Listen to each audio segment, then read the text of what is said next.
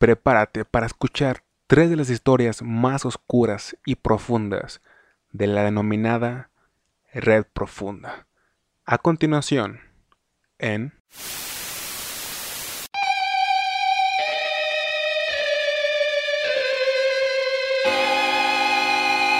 La vida en el infierno.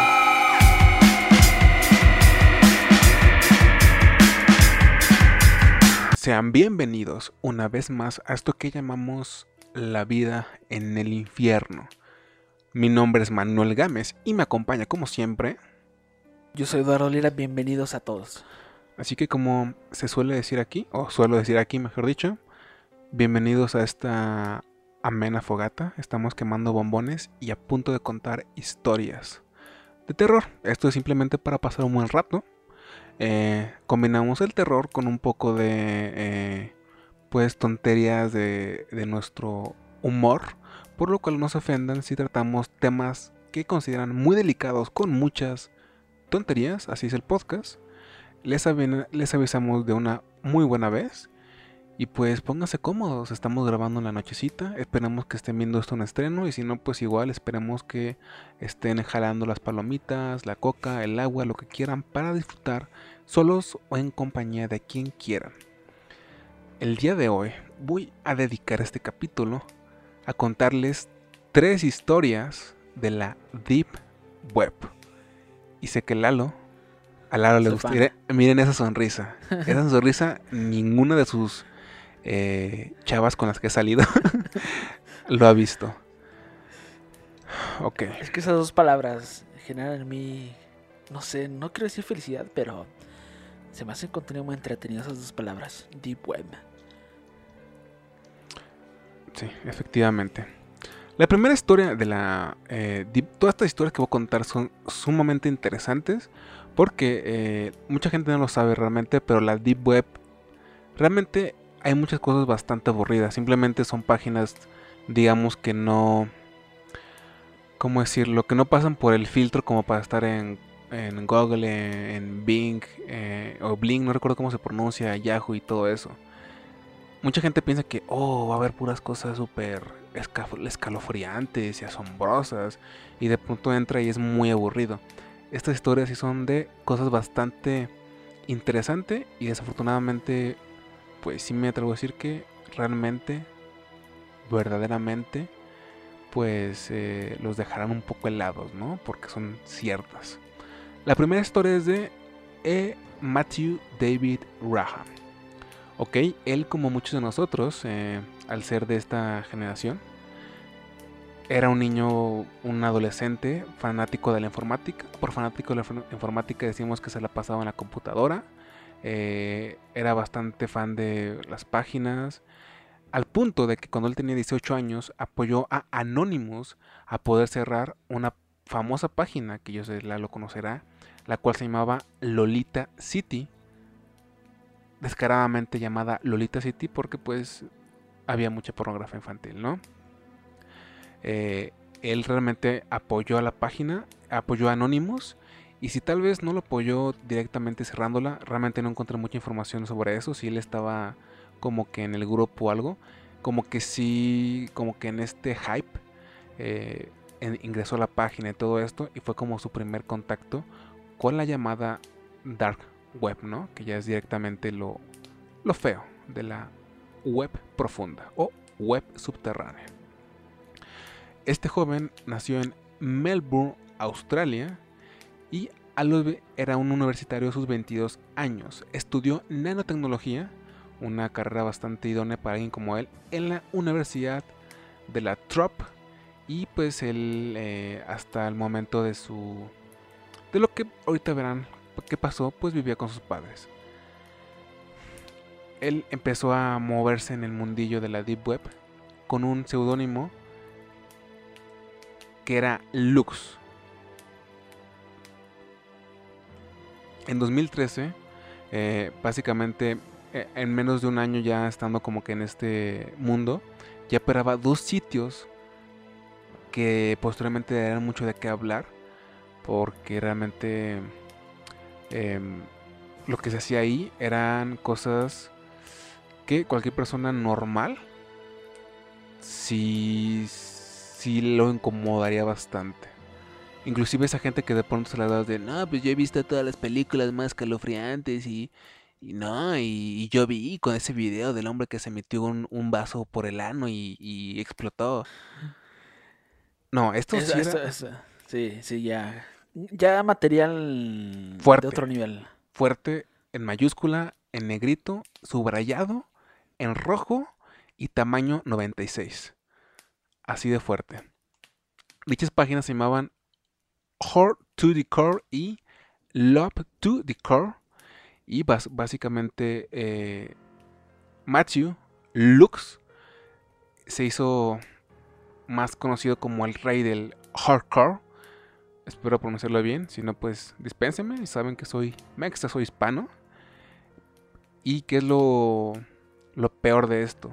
Básicamente él era el rey de un contenido que no solamente era pornografía infantil, sino que aparte era el, el tipo de pornografía infantil más ruin que existe. No solamente era abuso a niños, sino que también era tortura a la misma.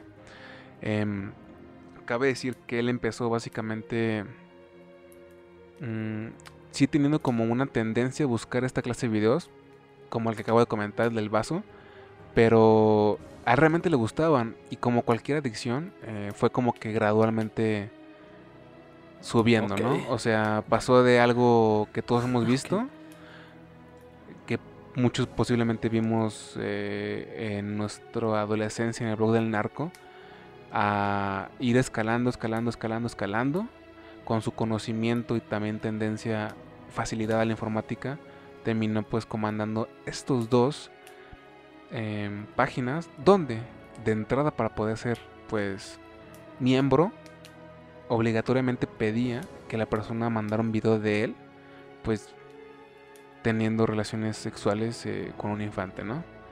Así que pues ya, Ah, eso ya les habla de quién era Lux. Atra- estos sitios solamente se podían, eh, este sitio, por ejemplo, Hard to the Core, solamente se puede acceder por una especie de guía llamada The Hidden Wiki, que, o sea, como les acabo de comentar, no es tan fácil como que entro a la Deep Web y ya encuentro eh, archivos desclasificados de la CIA, no. Deepweb.com. Tendrías que entrar a la The Hidden Wiki, entrar como que a esta, a esta clase de cosa, mandar tu video y pues eso, ¿no? Pero pues puede que mucha gente que se ha topado con la página hasta puede haya sido, para ellos solamente haya sido como una leyenda, ¿no? Por la gravedad del asunto. Sin embargo, no era así. Posteriormente, cuando Mati fue arrestado, él admitió haber alentado a un pedófilo ruso a secuestrar, violar, torturar y asesinar a un niño de 5 años. Aunque hasta la fecha nadie sabe si dicho ruso realmente lo hizo o existió, ¿no?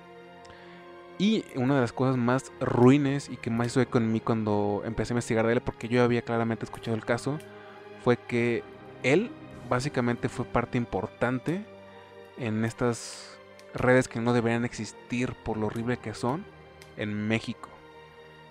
Porque se ha sabido que operaban en lugares como el Distrito Federal, Jalisco, Nuevo León y Michoacán. Michoacán Morelia, básicamente como el centro de operaciones, ¿no? Inclusive aquí guardé algunas capturas que voy a hablarles. Eh, una de las capturas que tengo aquí eh, aparecen como distintos, eh, digamos, foros de la página. Hay cosas eh, X como literatura, links, y hay una que se llama, que dice Child Sex and Prostitution, que Lalo les traducirá. Sí, o sea, pornografía infantil y prostitución. Exactamente. Ya, ya, simplemente con leer la palabra child ya, ya sabes que ahí no debes de entrar. O Y- que va a ser horrible. Hay un apartado de imágenes, como con tres carpetas, una que dice, pues, imágenes de chicos, eh, imágenes de chicas, adultos, hasta abajo una sección como de videos con dos carpetas, por decirle así, donde una dice videos de chicos y otra, pues, videos de, de niñas, ¿no? Ok, eh, no voy a leerlo. Sí pensaba leerlo por la naturalidad de nuestro podcast y que ya hemos leído cosas bastante ruinas aquí. Sin embargo, siento que esto sí es bastante fuerte y pues sí es un poco asqueroso estar describiéndolo tan así, ¿no? Em, uno de los... Se hace... La gente que hemos navegado en Internet durante muchos años, eh, aunque realmente no seamos precisamente adeptos a foros, sabemos que todo empieza por la pregunta de alguien, ¿no? Una de esas personas... Ah, se me olvidó comentar lo más importante que tonto. En, en estas páginas no solamente se compartía material visual o audiovisual, sino que también pues alquilaban niños. Se dice que de 11 años para abajo, el alquilarlos costaba, según esto, aproximadamente como unos 4 mil dólares. Y comprarlos, porque también estaba la opción de comprarlos, como unos 10 mil dólares, ¿ok? Em, esta liga, esta sí, liga se dice, ¿no? Empieza básicamente, con un hombre preguntando sobre la seguridad de dicho, uh, dicho negocio, digámoslo así. Y uno de los que responden, llamado en el foro como Harney Iván, o Iván, mejor dicho, Harney, Horny Iván, porque al parecer era mexicano, empieza con algo así como de Hola, Calígulas. Calígulas me parece que fue una como figura, no recuerdo si romana, griega, muy significativa, porque creo que se sabe que sí tenía como que relaciones con niños. Y dice, soy Horny Iván, una disculpa, pero por algún motivo mi password, contraseña, no entra, así que tuve que hacer otro mail. Cuando esto preguntas, deja seis puntos que como dije no leeré completamente, pero por ejemplo les leo un poquito de primero. Sí, me lo... Sí me lo cogí hasta, hasta morir. Uno de, un, uno de dos años, uno de seis años y uno de cuatro años. Esta última de cuatro años la compartí con un buen amigo y los dos disfrutamos de sus llantos y agonías. Cada compra fue independiente, las entregas fueron en centros comerciales y estacionamientos. Mis tres pedazos de carne murieron en mis más horribles fantasías. Por cada compra pagué 10 mil dólares. Entre paréntesis, la película Hostal se queda corta.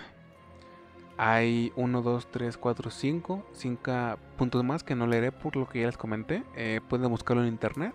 Por obvias razones, a mí sí me da mucho asco. Número, eh, paso la captura número 3. Eh, él mismo comenta algo así como de... Eh, él comenta como que su, su experiencia con, con este eh, contacto. Em, describe cuánto tiempo esperó. Dice que esperó aproximadamente 3 días que no se hagan muchas preguntas al respecto, que es em, seguro, que mm, habla un poco de, de, su experiencia como que con qué tan maleos son los niños. Él dice que de 8 en adelante prácticamente pues ya son mucho más, pues no se dejan tanto, pero que de cierta edad, digamos de, no sé, unos 6 años, 5, pues todavía es bastante fácil pues hacer y deshacer, ¿no? Eh, también curiosamente, al lado de, o sea, aparece como que el texto, al lado aparece como el, perfil, o sea, el nombre del, usuario, Horny Van. Eh, abajito aparece Ray Victim. Y inclusive hay una pequeña sección abajo de esto que dice como preferencia de edades. Es una guarrada, ¿no? Lo que aparece, lo que se puede ver de captura, ¿no? Aparece como que preferencia de edad, algunos de 0.10, 0.8, 8, 11, etc, etc, etc. Sí, casi suena como una, como una plataforma de, servicios de, dating, así como tipo Tinder. sí. Y pues básicamente esas son las capturas que se lograron eh, rescatar de dicho lugar. Se sabe que un punto bastante importante, como ya dijera, era Morelia. Y pues llegó a ser tan famoso que en, que en diciembre de 2013, hackers de Anonymous denunciaron la existencia de dicha red. Pero no solamente eso. En México, ciberactivistas descubrieron que la red de Lux operaba en el país. Llevaron dicha información al Consejo Nacional de Seguridad, CNC. Pero, ¿qué pasó, Lalo? ¿Qué pasó, Lalo? Mm, no, se, no, no lo tomaron en serio. Exactamente. Exactamente. El caso Llegó a medios de comunicación de Michoacán también en 2013 y fue cuando pues el gobernador Fausto Vallejo Figueroa pues hizo caso, dijo que trabajaría con la Policía Cibernética y con la Oficina de Fiscal General del Estado para investigar la red de trata de menores. Sin embargo, a la, a la fecha no hay ningún detenido en México por dicho delito. Yo pensé que ibas a decir, o sea, yo pensé que esta historia, esta primera historia iba a cerrar con. No, todavía no acabó. Todavía no acabó, pero. Sí, exacto, pero todavía no acabó. Em, algo interesante, en México sí se han dado muchos casos y es muy triste y es muy. y sí da mucho miedo porque es un hecho. Al punto de que, por ejemplo, aquí escribí eh, que la UNICEF eh, ha señalado que aproximadamente 16.000 niños son explotados sexualmente en territorio nacional. Y aparte de eso, hubo un caso muy sonado hace muchos años eh, de una periodista, no recuerdo su nombre, que escribió un libro que todos deberíamos de leer, llamado Los demonios del Edén, donde eh, narra dichas aberraciones. No recuerdo cómo se llama, ¿tú la recuerdas? ¿Sabes de lo que hablo? Lo, lo puedo buscar por ti. Básicamente en el libro eh, recopila una historia o varias eh, donde pues se habla de gente bastante con bastante opulencia, Lidia Cacho, con bastante opulencia que pues hacen y deshacen eh, con niños, con humanos como si fueran suyos. Sí la conocías, ¿no? Sí, y creo que ya también habías mencionado tú ese, ese libro en algún capítulo, pero... Seguramente. Seguramente. Creo, creo que fue uno de los de la farándula, algo así. Algo así, no recuerdo muy bien.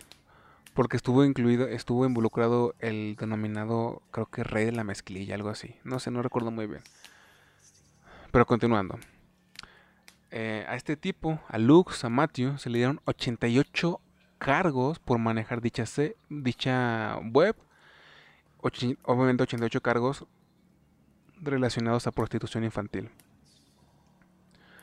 Este eh, declaró al Daily Dot, al principio me daba pena que me atrajeran estas cosas, pero conforme pensaba, pasaba el tiempo, poco a poco me fui aceptando. No fue hasta que encontré a la comunidad de Tor, o sea, el Tor es el medio por el cual se puede ingresar a la Deep Web, que pude sentirme cómodo con mis gustos.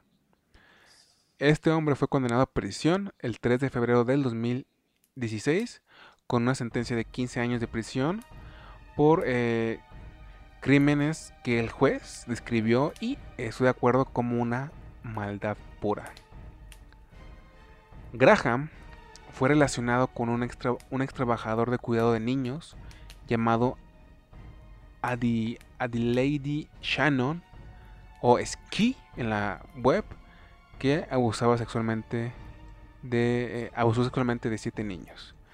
Aterrador de este hombre que era un cuidador de niños que aunque la vida en el infierno sea mucho amarillismo, porque por algo mucha gente ha llegado al canal, pues también creo que es importante señalar, ¿no? O mi pensar de que pues por lo menos estos casos sí te hacen reflexionar sobre, sobre la confianza, ¿no? Que, nadie se merece.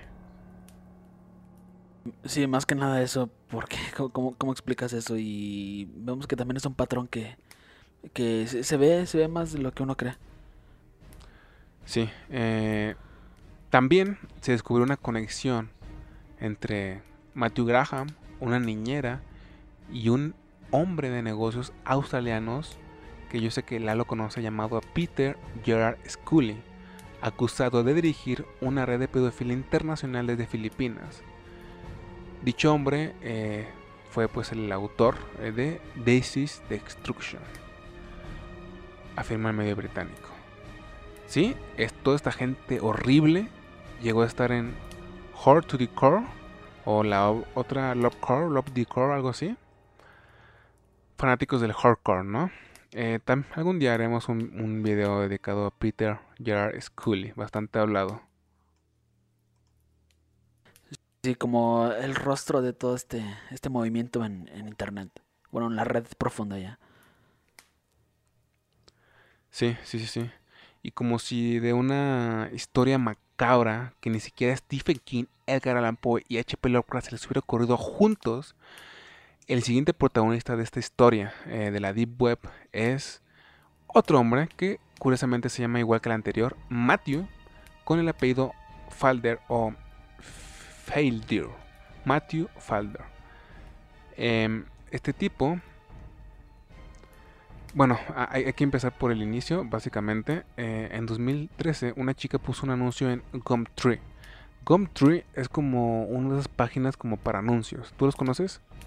Es que yo siento que esa página me suena, sí he escuchado el nombre, pero son esas, esas plataformas que casi solo existen en, en, en Estados Unidos o en partes de Europa. Pero... Ándale. Pero Es una página de anuncios, pues. Básicamente, eh, su, su, su popularidad realmente yo creo que recae en que puedes publicar gratis, sin, sin cobro ni nada por el estilo, ¿no? Bueno, eh, un día en esta página, pues una chica publicó que quería un perrito, ¿no? Una niña básicamente, tenía 15 años. Ella se hacía llamar eh, Liz. Perdón, perdón. Lo publicó una niña de 15 años y la contactó, le mandó un correo a una mujer, una supuesta mujer llamada Liz. Se decía que era un artista y le prometió pagar cualquier perro a cambio que ella le mandara una selfie sin brasier porque supuestamente como era un artista quería inspirarse de su cuerpo para poder dibujarlo, ¿no? La chica, la niña, al ser una niña, pues le confió a Liz algunas cosas, como por ejemplo que vivía en un, en un orfanato y que además de eso había chicas que la intimidaban, sufría bullying y tenía un hermano menor discapacitado, que pues al, ser todo significaba todo para ella, ¿no? Eh, esta supuesta usuaria, Liz, le dijo que encontró un perro que costaba 275 libras, 7 mil pesos aproximadamente, y Liz le dijo que se lo compraría a cambio de una foto básicamente absolutamente desnuda de ella, que solamente ella vería. Lo hizo eh, esta chica y fue cuando Liz, supuestamente Liz, se empezó a poner violenta. Y aquí es cuando todo, todo se pone muy, muy mal para esta pobre niña. Le empezó a decir que si no le mandaba más fotos, iba a mandarle las fotos a las chicas que la bulleaban. Y así fueron, así fueron en aumento los chantajes, pero verdaderamente en aumento. Porque cada día eran peor y peor y peor. Decía que le hablaría los servicios de sociales y, quería que su hermano discapacitado lo mandara a otra casa, a menos que tomara más fotos desnudas en varias posiciones degradantes, mientras, por ejemplo, hacía cosas como sostener cartulinas con mensajes como soy una puta o cuido a mi hermano discapacitado y ahora me, obli- me obligan a desnudarme. Al final, lo que pasó con esta pobre chica fue que le dijo a la supuesta Liz que quería suicidarse. Liz le, sig- le siguió exi- exigiendo fotos y pues dicha chica terminó en un hospital por una sobredosis. Esta mujer, supuestamente llamada Liz, resultó ser Matthew Falder. Y es curioso que nosotros abordemos tantos temas con tantas personas que parecen normales e inclusive buenas, porque este sujeto no era la excepción. Era un hombre de 29 años que destacó en la escuela. Inclusive lo escribieron y leo uno de los mejores estudiantes con un impacto con un impacto internacional. Estudió en ni más ni menos que en Cambridge y tenía un buen trabajo, familia y amigos. Sin embargo, tras esta faceta de alguien bueno, alguien destacado, alguien eh, un pues un buen ciudadano, inclusive si buscan foto de él, ni siquiera parece un mal tipo. Yo creo que Lalo parece un más un peor más un peor tipo que él y eso eso ya es mucho mucho que decir. Detrás de escena, claramente él se pone a nombres anónimos en la red oscura para distribuir videos e imágenes que lograba chantajeando como le hizo, lo hizo con esta pobre chica del orfanato. Una vez que se le detuvo, eh, un tribunal de Birmingham, el juez Philip Parker, lo denominó bandido de internet con un deseo de controlar, puesto que es, más que normal, ¿no? Porque aquí hemos hablado de muchos asesinos y una de las cosas es esa, ¿no? Que el deseo de controlar. Sí, sí, también algo que quiera comentar, pero no te quise interrumpir, es que, pues, lo, lo que le hizo a esta chica, el blackmailing, o sea, eso es lo que vemos de casi to- todo acosador por medio de internet. O sea, tú- yo te pido fotos, me las terminas dando y ahora yo te, yo te, como, ¿cómo es la palabra? O sea, yo ya te voy a presionar con esas fotos. Si no me mandas más, te, te las voy a filtrar a redes o se las voy a mandar a tus padres.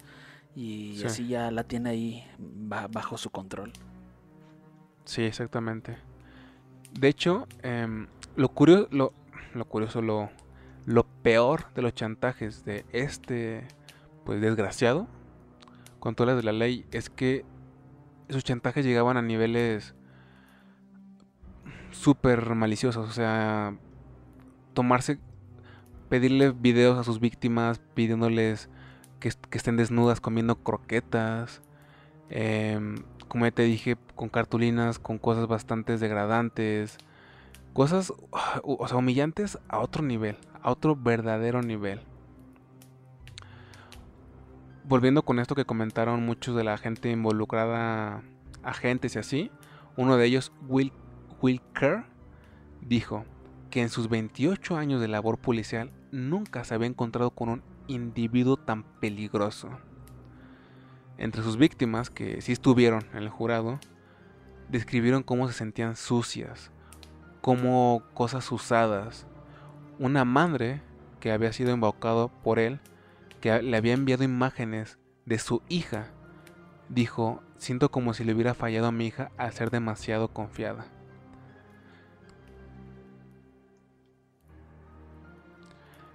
Un reportero que había cubrido eh, juicios parecidos durante 25 años dijo que nunca había oído testimonios tan repugnantes. Matthew nunca mostró ningún tipo de emoción durante todo esto y las víctimas siguieron eh, señalando cómo seguían sufriendo y toda la vida iban a sufrir el impacto que les hizo este pues demonio. Cuatro de las víctimas intentaron suicidarse y em, este hombre, una vez que tenía imágenes comprometidas de sus víctimas, les exigía más material o de lo, de lo contrario compartirían imágenes con sus amigos y familiares. Siempre era el mismo chantaje. Pero ¿cómo fue, fue detenido este, este hombre? Este hombre fue detenido gracias a la intervención, a la intervención de fuerzas de seguridad de Europa, Estados Unidos, Australia, Nueva Zelanda e incluso Israel. Un gran número de, países importantes tuvo que juntar. número. Y no cualquier país para poder detenerlo. Como si fuera poco, también instalaba cámaras ocultas en baños públicos. Dicho material también era para chantajear, extorsionar y pues para compartirlo en ¿Sabes dónde lo compartía? En Heart to the Core. Oh, también. En esas páginas. También parte del alumni. Es que es como te digo, o sea, ese, ese, blackmail así con video y fotografía de casi todos los acosadores que hemos nombrado en este programa, todos lo utilizan. O sea, eh, este, este famoso financiero que se murió, que supuestamente no se suicidó, no me acuerdo su nombre ahorita. Sí, Pete, este Jeffrey Epstein. Jeffrey Epstein, Jeffrey Epstein. Pues él también en todas las habitaciones tenía, tenía cámaras escondidas para, para hacer lo mismo con sus invitados. Y eso que eran sus invitados, sus amigos. Sí, y de hecho, en Hard to the Core era por niveles. Él llegó a subir, no recuerdo exactamente cuánto, pero llegó a subir casi que fácil. Yo creo que en su computadora encontraron como más de 400 archivos relacionados a, pues, toda esta mierda, ¿no? Em, él en dicha página llegó a tener el estatus o el nivel de violador, que al parecer era un estatus bastante, bastante alto. Cuando digo alto, es, es, es, alto, es como llegar a la cúspide del Mortal Kombat, ¿sabes? Sí, así exactamente me lo imagino. Una vez arrestado, eh, Matthew pasará los próximos 32 años en la cárcel y él admitió ante el juez haber cometido 137 delitos contra 46 víctimas diferentes. De hecho, em, pueden encontrar su detención en internet eh, y curiosamente la forma en la cual él lo trata pues es como, ah, ¿qué está pasando? No sé, ¿qué, qué está ocurriendo? Inclusive no sé si de forma sarcástica, burlona o qué, pero cuando le cometieron los delitos que había cometido, él dijo algo así como parece como el listado de cosas que harían, en el infierno. Algo por el estilo. Está horrible. Ah, ah, como dijiste, eso lo podemos encontrar en- hasta en YouTube, ¿no? Me imagino como pedacitos del testimonio. Sí, e- es muy fácil de encontrar, muy, muy fácil. Y como comenté, pues él era. Pues que imagínate, él estuvo en. O sea, no por hacer menos nuestra educación, pero estuvo en Cambridge. Era una persona sumamente No, sí, inteligente, ya con eso de que dijiste sí hiciste menos nuestra educación, o sea, no hay que darle mil rodeos. O sea, ya es un, un instituto conocido a nivel mundial, o sea, sí, este tipo metió la pata, pero pues eh, eh, tenía que satisfacer sus deseos. Pero, o sea, imagínate qué aterrador ha de estar en garras de un tipo que es tan inteligente que ni siquiera conoce la cara. Sí, es lo creo que lo más aterrador. Eso es lo más aterrador. Pues una doble vida, o sea, eh, eh, en su casa nadie pensaba que fuera así. Quién sabe, tal vez de pronto la gente se da cuenta, ¿no? Como que ciertos comportamientos medio raros. Pero aún así sí, pues sí era que sí sacaba bastante, bastante, bastante de onda, ¿no? Como se dice aquí coloquialmente en México. Pero pues, no sé, quise comentarlo porque me pareció bastante degradante lo que hizo, bastante aterrador, por más que solamente hayan sido chantajes.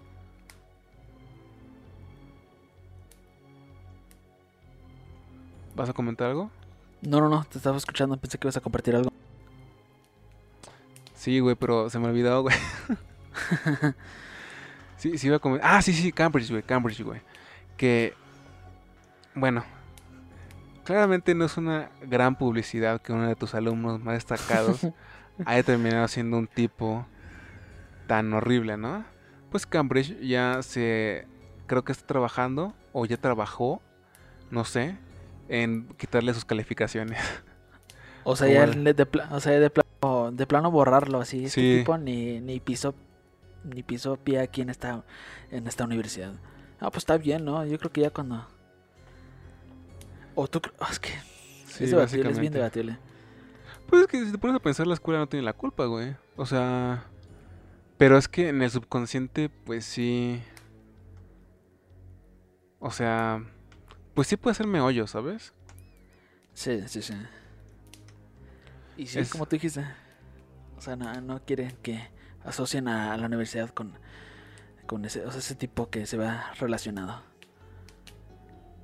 De por cierto, o sea, eh, o sea, sí está bien que lo borren, pero Cambridge, o sea, estoy viendo aquí el alumnado que ha asistido a lo largo de los años y tienes a gente muy famosa, o sea, también. Unas por otras, Cambridge. A veces se gana, a veces se pierde. Esto lo dicen dos, dos egresados desempleados. bueno, que no han, no han- Esa es la segunda horrible historia. eh. La última historia, quise despedir esto con lo menos turbio, aunque sigue siendo muy turbio, porque pues es algo que se puede considerar de la dark web. Esto es sobre un, la historia de Ross Woolbridge y la, sí, la página Silk Road, que posiblemente Lalo se ha escuchado de ella en algún video, aunque sea de su em, fantasía Dross. Este, este hombre nació en Austin, Texas, en el 84. Rapeaba, nada, mentira. Ah, yo- no, pero te voy a decir, a ver, di, di algo malo de Austin, di algo malo de Austin. Fíjate que, fíjate que no sé, fíjate que no sé nada de, de Austin, ¿eh? sé que está en Texas, pero no sé nada de. Austin. No sé nada. Fíjate que un día por acá me llama mucho la atención Texas, ¿eh? Esa ciudad es increíble. A ti te gusta Pero- mucho, ¿verdad? sí, pero eso no ¿Te es gusta mucho, esa, ciudad, esa ciudad te gustaría mucho también, yo siento. Bien, eh, nací en un buen lugar, Austin, Texas, en el 84, en el, en el mismo año que, que tuyo, ¿no? Casi, casi. Él fue a la Universidad de Texas, eh, se tituló como en, eh, se tituló en física e inclusive hizo una maestría de ciencia en materiales e ingeniería en Penn State, donde empezó, sobre todo empezó a interesarse por la economía, específicamente en algo llamado anarcocapitalismo y la teoría libertaria.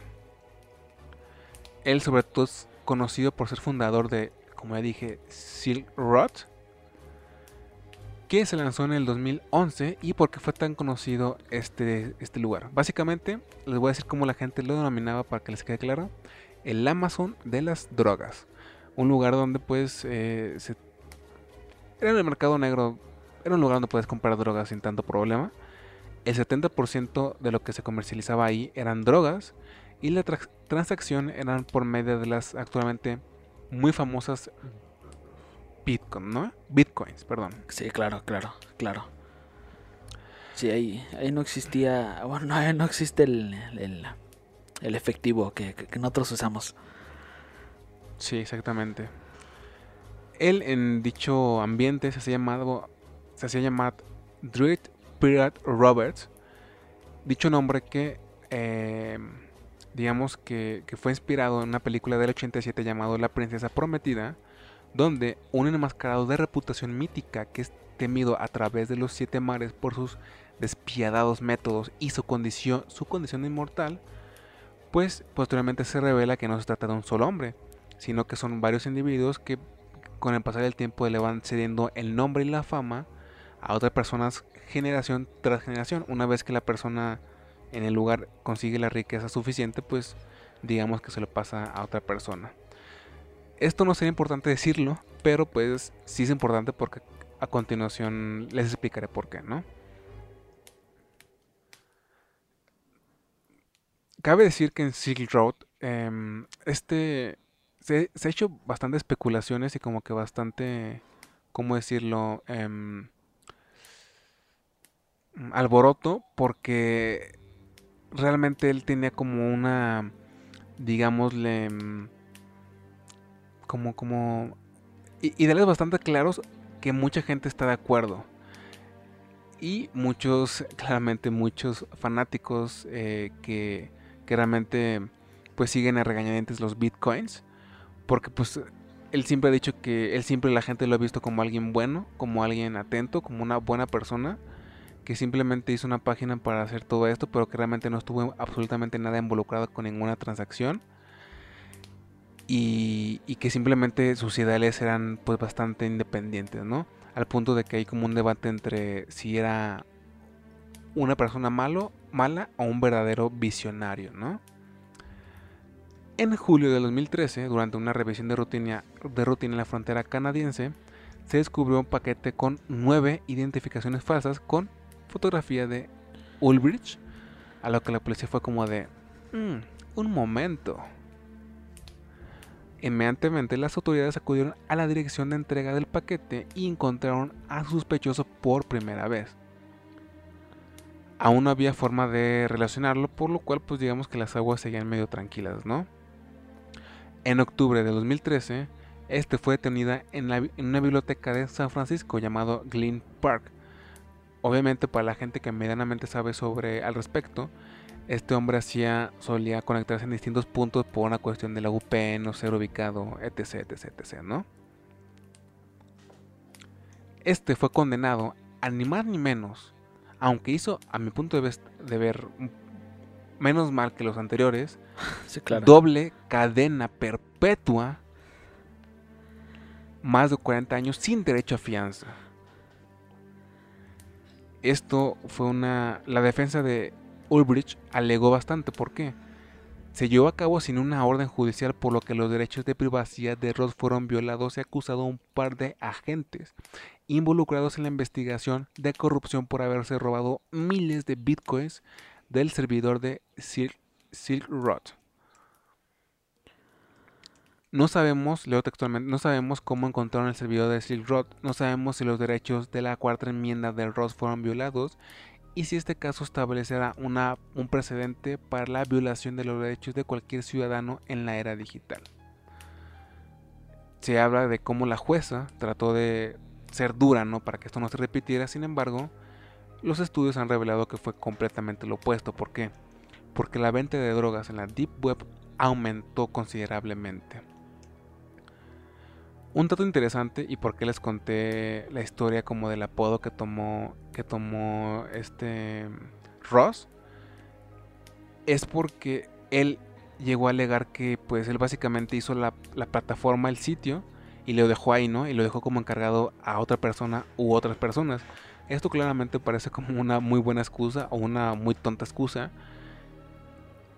Sin embargo, pues de alguna forma explicaría también su apodo, ¿no? Como que, ok, pues no, no somos uno, somos, somos varios, porque él también alegó que a la persona que se lo encargó o a una de las personas, no sé, era como una de sus tretas para él no ser, él no ser pues ahora sí encarcelado. Porque inclusive después de su arresto, por ahí de... No sé exactamente como en qué fechas, pero unos años después o un año después, la, la página se volvió, volvió, volvió a estar activa, está disponible. Aunque claro, con, con la observación constante de la, pues del, de, la gente de la CIA, del FBI, etc., pues fue cerrada casi que de inmediatamente. Sin embargo, pues claramente no pudo ser Ross y hasta la fecha su familia, sus amigos lo tachan de una buena persona que pues simplemente se encargó de hacer esto que era más una manifestación de sus ideales. Desde mi punto de vista, una de las problemáticas es que pues sí, por una parte, lo que más se comercializaban eran drogas y puede que estén de acuerdo o no, pero pues, ok, por lo menos no estaba haciendo daño a otras personas. Era, era, es una opción personal, ¿no? Digámoslo así. Sin embargo, también se habla de venta de, por ejemplo, tarjetas de crédito, se habla de contrato de cosas bastante indebidas, de contrato de, negociaciones o de servicios bastante indebidos, donde también se alega que fueron este otro u otros Dread Pirate Roberts. E, este, eh, sí, es interesante. Yo creo que de, de, de, los personajes más famosos de la Deep Web y de, los, de las páginas. Yo me atrevo a decir la página más famosa de la Deep Web. Sí, esta fue la historia de Ross Ulbricht y sobre todo de la Silk Rod, que pues básicamente a él le va a tocar estar toda su vida marcado por el sitio este. Y toda, yo creo que siempre va a ser como que algo importante. Sí, es que este tipo. O sea, era un multimillonario. Todo sí. gracias a su página. Ah, sí, de hecho, se me olvidó comentar esto. Cuando lo arrestaron, como que metieron una memoria, un USB o algo a la computadora. Y. ¿Qué crees que encontraron? El tipo solamente tenía en posición unos 18 milloncitos. Sí, era un millonario. Era un millonario. Sí, eh, de hecho, eso era solamente como el 10% de lo que genera la página. O sea, realmente en la página lo que se, lo que se movía en dinero era una ridiculez. O sea, te digo de 180 millones, 200 millones. O sea, pff, gigante, gigante, gigante. Sí, y. O sea, todavía sigue ahí en prisión y. Pues a ver, a ver qué sucede con él, porque, pues como tú dijiste, dos canas perpetuas. De hecho, en mi investigación, déjenme decirle, yo no sé, yo no sé nada, o sea, sé muy poco de los bitcoins, muy, muy poco, pero yo, en mi investigación sobre Ross, había una página que es algo así como de Ross Ulbricht, así pasa la pandemia. Y me llamó la atención porque, pues, investigando sobre la historia, es como, ok, seguirá la historia o por qué. Y básicamente es como, pues no dice realmente gran cosa la nota, es como de, no, pues se dice que Ross ha estado meditando, reflexionando y leyendo y educándose y, y sigue en encomienda esto. Y chequé el link y era como algo así como de bitcoins.com.mx o, o love bitcoins, ¿no? Al parecer hay una cultura muy fuerte del bitcoin. Oh, sí y como tú dices, yo tampoco lo entiendo del todo, pero me hiciste acordar de, recordar esto y te lo quiero compartir para que veas el poder del Bitcoin, pero te digo, no lo comprendo así para desmenuzártelo todo y explicártelo, pero esto lo vi por un meme y lo tuve que investigar para ver si era real y al parecer sí. En 2010, Laszlo Heinz es considerado el primer hombre en hacer una compra de algo físico, o sea, ya en el mundo real, de, de un producto utilizando el Bitcoin. Él compró dos pizzas de okay. la franquicia Papa John's. No, o sea, no, no me sale aquí cuántos bitcoins eran en su tiempo. Creo que alrededor de 0.003 bitcoin. Que ahorita vale, tiene un valor de 200 millones. O sea, dos pizzas que compró. 200 millones. millones. Pero según, según yo también es muy muy inestable. Mucho, sí, sí, muy inestable, güey. No es algo, o sea, es algo si tienes una, es una persona con dinero y puedes invertir sin que haya problema en que esa inversión se vaya a la basura, pues sí está chido, pero si no, como la gran mayoría de nosotros, pues sí es algo súper súper delicado. Sí, sí, y es que hasta siento que él se arrepintió el año porque aquí estoy viendo y el año, un año después, ese, ese, ese Bitcoin que él tenía ya valía 20 mil dólares. Pero es que, o sea, ¿cómo...? Es que nadie, nadie pudo haberlo sabido, nadie. Porque, o sea, ahorita está, según yo ahorita está muy bien, muy bien. Pero tengo entendido que hace no mucho tiempo estaba por los suelos, al punto de que la gran mayoría era, para, para la gran mayoría era como de, esa gente de los bitcoins está tonta, ¿sabes? Así de inestables como una relación amorosa con Lalo. Bitcoin, fíjate que es más interesante tener que ahora sí que, que aumentarme unos buenos como que documentales, videos, del Bitcoin porque hasta en la gente aquí en nuestra cultura, no quiero usar la palabra para no decir maldiciones ya en el podcast, pero la, la cultura mamá, ya sabes, mamá la cultura esa, o sea, yo siento que habla mucho de como que hacer inversiones y así, pero raramente o, casi nunca ves que hablen de, Bitcoin.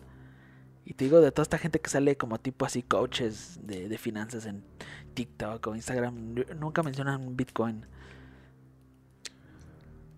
Sí, sí, es bastante raro la neta. Quién sabe cómo funcione. Pero pues sí. ¿Tú ya conocías el sitio? Sí lo habías visto, ¿no? ¿Mande? Silk Road, sí. O sea, sí lo conocía, nunca he accedido a él, pero sí. Sí, claro, de los más famosos. El único tipo que compraba una coca ahí. De hecho, o sea, curiosamente, eh, se habla de cosas malas que se traficaban ahí. Pero también había como cosas interesantes, como colecciones de libros y gente que servía redacciones, así como que cosas bien, o sea, como que, no sé, cristal, LSD, heroína, una persona que te redacte tu diario, ¿sabes? Como que, ¿what? Pero pues sí también eso se, se comercializaba. Sí, es que eso, eso, eso también es un comercio grande, así como, o sea, hacer trampa en ya como que documentos oficiales o si, si quieres acceder a una universidad, tienes que escribir algo, o sea, si hay gente que te va a cobrar para hacerlo. Sí, sí, la verdad es que sí. Y bueno, eso, esas fueron las tres historias de la Deep Web que les preparé para el día de hoy. Eh, posiblemente después se hagan más podcasts o videos ah, contando más historias de la Deep Web. Planeaba originalmente solamente dedicar un podcast a una historia, pero dije, son muy cortas realmente, o sea, dan para... Tres dan para uno, así que las junté. ya no quiero seguir estancado ahorita en el tema de los bitcoins, pero ya me llamó la atención. ¿Te acuerdas que te dije que él, él usó 0.0003 o algo así? Para hacer esa compra. Ahorita busqué cuál es el valor de un Bitcoin. Es que no entiendo cómo funciona, pero el valor de un Bitcoin a pesos mexicanos, un Bitcoin equivale a 675 mil 945 mil pesos. O sea, más de medio millón de pesos. Y por ejemplo, suponiendo que tú tienes un Bitcoin o yo tengo un Bitcoin, ¿podrías hacer la conversión? O sea, ¿podrías sacarlo, retirarlo en pesos mexicanos? Es que no sé, te digo, o sea, no sé nada realmente de la moneda. Quiero pensar que que sí hay maneras. Quiero pensar que sí. Y mañana Lalo cuando transmite así al fondo una, bahía, ¿no? Y unas dos islas, una isla con una cara, con una piedra eh, con la forma de su cara y todo, ¿no? es que no sé, es que no sé, es que por eso también esa era una moneda que se utilizaba mucho en, en Deep, o que se utiliza mucho en el Deep Web porque pues tú nada más puedes, o sea, tú realmente no es como que efectivo físico, o sea, tú nada más compras o sea, tú le pasas tus, monedas electrónicas a alguien más y él te manda algo físico, o sea, ya sea droga, un arma o un favor. Sí, es una locura. Es una locura lo de los lo de los Bitcoin y yo tampoco lo entiendo muy bien. yo he escuchado que estaría bien que hubiera una moneda como universal, ¿sabes? Eh, ¿Para qué batallar en pesos, dólares, euros? Y como que la Bitcoin se postula eso, pero que aún así es un, o sea, es un gran problema, o sea, no sé, se me hace muy arriesgado, ¿no? Sí, sí. Y como tú dices, o sea, es muy inestable, pero, eh, no sé. Yo siento que todavía la gente que quiere invertir todavía está a tiempo. Pues sí, sí, ¿por qué no? ¿Por qué no? Tal vez les va como Forrest Gump, ¿sabes? Invertimos en una empresa frutera, frutera. Yo no, no tengo que trabajar. Solamente corto ramas por puro hobby. Lalo eso diría, no meme, yo prefiero jugar todo el día GTA 5. GTA 7 ya será en ese tiempo, ¿no? Tal vez, tal vez. Sin nada más por el momento, pues esperemos que hayan disfrutado Recuerden darle me gusta, compartir, comentar, suscribirse, por amor de Dios, suscribirse, seguirnos en otras redes sociales como Facebook como La Vida del Infierno y Twitter e Instagram como Vida del Infierno. Repito, Vida del Infierno, ahí la fiesta continúa, ahí seguimos publicando muchos, más, más constantes que nunca. A mí me pueden seguir como El Manuel Gámez, tanto en Twitter e Instagram. ¿Y a ti cómo te pueden seguir? Edu en Twitter e Instagram. Y pues, sin nada más por el momento, deposítenos bitcoins. No, mentira. Una fracción. Un 0.00001. Y aún así yo siento que sería una buena cantidad de dinero. Sí, bastante. Bastante. Pero bueno, sin nada más, pues pásenla chido y hasta la próxima.